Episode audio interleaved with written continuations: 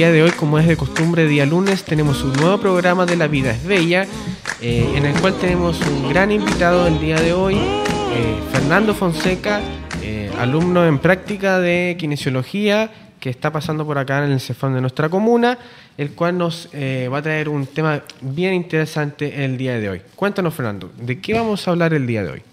Hola, primero que todo, mucho gusto. Muchas gracias por invitarme acá, es un gusto. ¿ya? Primero que todo, el, hoy día por lo menos vamos a hablar del riesgo de caídas asociado a lo que son los adultos mayores.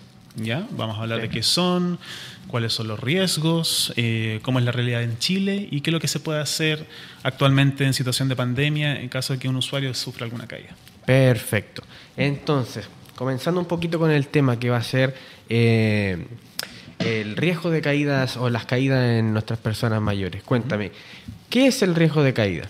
Primero que todo, el riesgo, si podemos definir el riesgo de caída, es cualquier inconveniente que el usuario sufra de una manera que él no lo quiera y que se precipita al suelo finalmente. Todos conocemos o tenemos idea de lo que es la, caída en sí. Lo que sí me he dado cuenta, por lo menos cuando hacemos las visitas domiciliarias con mi preceptor, en este caso, es que la situación que mm, con la gente la actitud que tiene frente a las caídas. He visto dos actitudes hasta ahora. Una es que la caída, por lo menos, eh, la tomen como una forma, como una anécdota más de su día a día. Y la otra, que cuando, especialmente cuando están acompañados de, familia, cuando sufren una caída, es que básicamente lo, simplemente lo, dejen en el sillón y no se, no se pare más porque se puede caer de nuevo. ¿Ya? Ambas de estas actitudes, si bien entendibles, no son favorables para la funcionalidad del adulto mayor. Entonces, la idea es generar conciencia de que una caída no quiere decir que tengamos que dejarla pasar o bien actuar, eh, reaccionar de sobremanera. Tenemos que saber actuar frente a eso. Perfecto. Esa es la, realidad que has visto en nuestra comuna eh, en tu pasantía por acá a nivel general, a nivel nacional, ¿cómo crees tú que es la realidad, que cómo enfrentan las personas mayores acá en Chile el riesgo de caída o sufrir alguna caída? Les cuento. Según la última encuesta de salud realizada en el 2009-2010, existió un estudio respecto a esto, de análisis. Y actualmente los usuarios sobre 65 años, hay una prevalencia o la cantidad de gente que tiene caídas corresponde a un entre 28 y 33%. Eso quiere decir que una de cada tres personas que tienen sobre 65 años sufren caídas al menos una vez al año. Y que sea al menos una vez al año ya es un factor predisponente para que sufran una caída de nuevo. Ahora, si nos vamos derechamente a un poquito más, eh, a usuarios un poquito más viejitos, hablamos de 75 años, esta mm, probabilidad sube de uno, uno de cada tres personas, como el 30%, sube un 40% entre 40 y 42%. Por lo tanto, estamos hablando de una situación de mm, emergencias, no de emergencia sanitaria, pero sí de preocupación sanitaria, considerando que Chile actualmente ocupa uno de los rankings eh, líderes en Latinoamérica de envejecimiento de la población.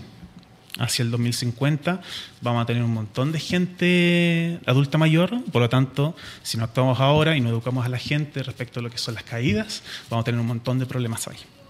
Exacto. Eh, vamos a invitado Fernando, el cual eh, nos trae un importante tema a tratar, que son las caídas en las personas mayores. ¿Por qué es importante eh, evaluar el riesgo de caída en las personas mayores? Porque el riesgo de caídas, o las caídas en sí, es uno de los principales índices de morbimortalidad en el adulto mayor. ¿Qué quiere decir esto? Que si te caes y tienes mayor de 65 años, es probable que generes alguna enfermedad crónica o incluso algún, alguna enfermedad aguda en ese mismo momento. ¿A qué nos referimos? Una caída no viene, sin, no viene sola, viene acompañada. Y por lo general, quienes, quienes, los acompañan son fracturas, son eh, laceraciones, o sea, cortes dentro la, del miembro inferior o, cualquier, o del miembro superior. En fin, un montón de patologías que en este caso vamos a nombrar un poquito más tarde. ¿ya? Pero eso es importante. Y también es importante mencionar, lo conversaron mis compañeras hace un buen tiempo atrás en todo caso aquí, eh, mencionar lo que es el EMPAM. El EMPAM es un examen que también se realiza, debería realizarse todos los años y el cual todas las personas pueden acceder. Si queremos evaluar el riesgo de caída, ese es el test a solicitar. Y de hecho lo pueden solicitar ustedes mismos. Ustedes se pueden acercar a SOME, eh, dentro aquí del CESFAM de los sauces, y pueden solicitar una hora porque quiero que me evalúen en el EMPAM. ¿Ya? Claro. Como medida de, agregar un poquito más, también el riesgo de caída puede ser un indicador de alguna patología que no está diagnosticada. ¿ya? Eh, puede ser que este, esta caída se, se produjo por algo que a, lo mejor todavía no conocemos, pero que está ahí. ¿ya? Así es. Eh, estábamos hablando un poquito de los factores de riesgo, ¿cierto? Eh, ¿Cuáles son los factores de riesgo para poder sufrir una caída? Factores de riesgo que son modificables y no modificables. Los no modificables encontramos lo que es el sexo, la edad, algunas patologías de base y también podrían ser incluso los fármacos que podamos tomar, de que necesitamos tomar sí o sí. En cuanto a la edad, mayor de 65 años ya es un factor de riesgo. También, si eres mujer, también es un factor de riesgo. Aquí siento que las mujeres siempre se llevan como lo peor de todo, porque como que son factores de riesgo para todo. Um, usualmente, por cada cinco mujeres que se caen, tres son hombres. Esa es la relación que actualmente está en el país. otras patologías que estén sufriendo de base, por ejemplo, estamos hablando ahí de la hipertensión, estamos hablando de la diabetes, eh, enfermedades cognitivas de la mente, por ejemplo, como es Parkinson, que puede, puede ocurrir, o bien incluso neurodegenerativas, como lo es el Alzheimer, que muchas personas imagino que deben conocer ese nombre. Pero en cuanto a los modificables, ya podemos entrar a echar mano, ahí por así decirlo. La alimentación es súper importante, especialmente para un adulto mayor, mayor de 65 años.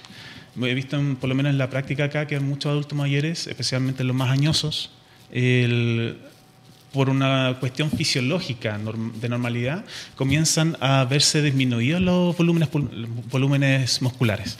Si tenemos menor uh, fuerza, vamos a tener más riesgo de caída.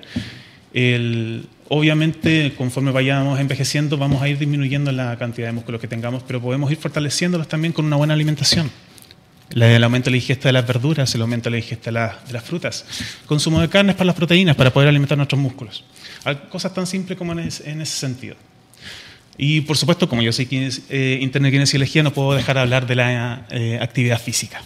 Por supuesto, ahora en pandemia todos estamos restringidos aquí a nuestras casas todavía. Sin embargo, en nuestras mismas casas podemos eh, empezar a hacer eh, actividad física. Algo tan simple, por ejemplo, como colocarnos frente de nosotros una silla, apoyarnos y elevar nuestros talones hacia arriba, o como algo tan simple como empezar a movilizar nuestras piernas, estando sentados o parados. Cosas tan simples como eso ya empiezan a reducir bastante, porque empezamos a fortalecer y empezamos a movernos también. Aparte de eso, un montón de otros factores de riesgo. Sin embargo, con eso me voy a quedar por el momento por un asunto de tiempo. ¿ya? Esos son los, pero esos son los más importantes que podemos afectarnos acá. Perfecto, ¿cierto? El envejecimiento es un proceso que no podemos detener, pero sí que lo podemos enlentecer, ¿cierto? Así es. Mediante ejercicio físico o actividad física, ¿cierto? Podemos enlentecer este proceso, mantener una, una pérdida menor de nuestra masa y fuerza muscular eh, y así disminuir estos factores de riesgo, tanto para eh, el riesgo de caídas como también para distintas morbilidades que son muy frecuentes en las personas mayores. Así es. Así que los dejamos para continuar con, con, la entrevista. Te quiero preguntar que, qué podemos hacer nosotros, ¿cierto? Ya hablamos de los factores de riesgo. ¿Qué podemos hacer nosotros para disminuir este riesgo de caída? Para disminuir el riesgo de caída, lo habíamos mencionado en la parte ya anterior. Para disminuir el riesgo de caída es súper importante mantener una buena actividad física. ¿Ya? El, ya lo había mencionado, pero volver a recalcar, actividad física en la casa, tan, algo tan simple como empezar a moverse en, desde el sillón hasta el hasta eh, tomar una silla como apoyo para poder movilizar las piernas, utilizar los brazos también para hacer movilizaciones, es súper importante. También lo habíamos tocado anteriormente, la alimentación. Si te alimentas bien, tus músculos van a poder sacar mucho más, mucha más energía y vas a reducir también el riesgo de caída. Podemos modificar otras cosas. ¿ya? El, como había mencionado anteriormente, la parte ambiental en la área en el riesgo de caída es súper importante. a los adultos mayores, por lo general, le cuesta mucho deambular dentro de su casa porque, por lo que he visto algunas veces, eh, tienen muchos objetos de por medio. O los muebles incluso pueden estar tapando ciertas vías de acceso o incluso en el mismo, el mismo traslado de, un lugar a otro. Así que hay que tener cuidado con eso. Algunos objetos que pueden estar en el suelo, empezar a moverlos, dejarlos en muebles. Adquirir eh, la, la práctica de que todo debe ir en su lugar, un guardado general, por ejemplo. El desplazamiento eh, tiene que estar libre de objetos y así disminuimos un montón la caída.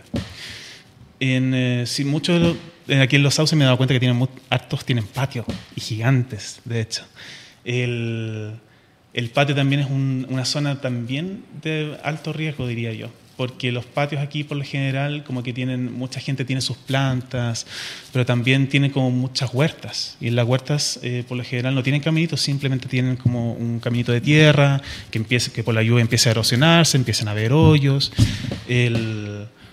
Entonces hay que tener cuidado de no, no realizar caminadas por lugares que sean más peligrosos, y identificar esos lugares también eh, sería súper eh, importante.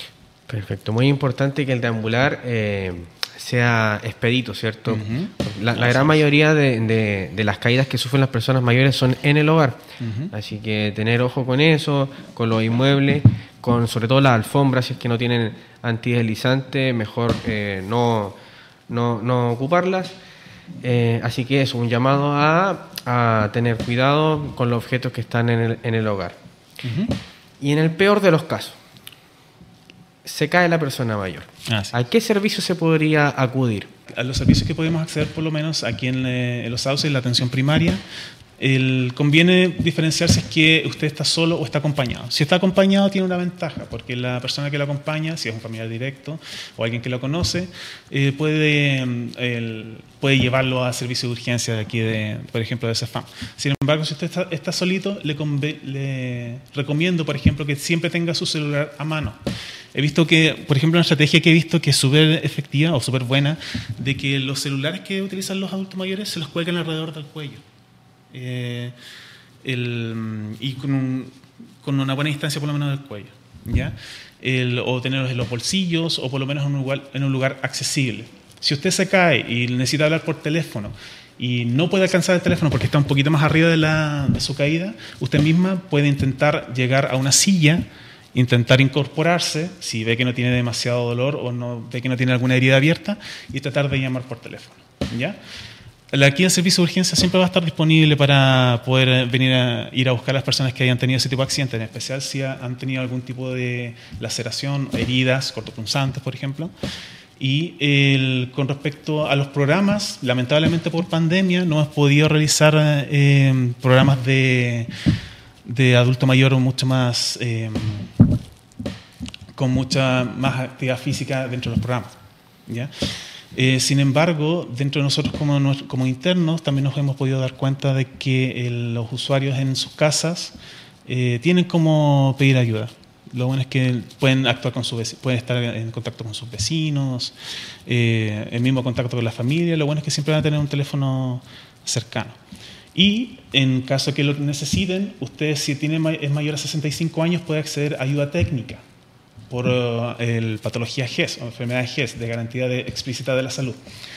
si, la evaluación después de la caída, la evaluación arroja que usted tiene algún problema de equilibrio o si lo requiere una, una Ayuda técnica usted la puede recibir desde el servicio de salud, sea un burrito, como le decimos, pero es el andador fijo o el andador con ruedas o incluso bastones. También se pueden facilitar en caso que lo requiera. Perfecto. Entonces, una información a considerar eh, para tenerlo en mente en caso de que que ojalá que no pase, pero que eh, alguna persona o nosotros mismos podamos sufrir alguna caída. Siempre mejor estar listo antes de que ocurra, es mejor colocarse el parche de la herida, es mucho mejor en estos casos. Entonces con esto damos concluida eh, la entrevista del día de hoy. Eh, los dejo invitados para el próximo lunes, también acompañarnos en este mismo horario.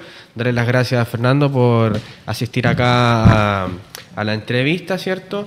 Y si es que eh, le podría dar unas palabritas a, la comuna eh, en, medida de prevención, algún consejito para, para esta pandemia que estamos cursando. Sí, perfecto. En todo caso, el dos, me gustaría decir dos cosas. Uno, ustedes, comunidad de los sauces, son geniales. Me encantan. Las personas que he ido a visitar, por lo menos, eh, como interno de kinesiología junto con mi preceptor, no han sido nada más que un amor y me sorprende la cantidad la gente de los sauces tiene para querer recuperarse.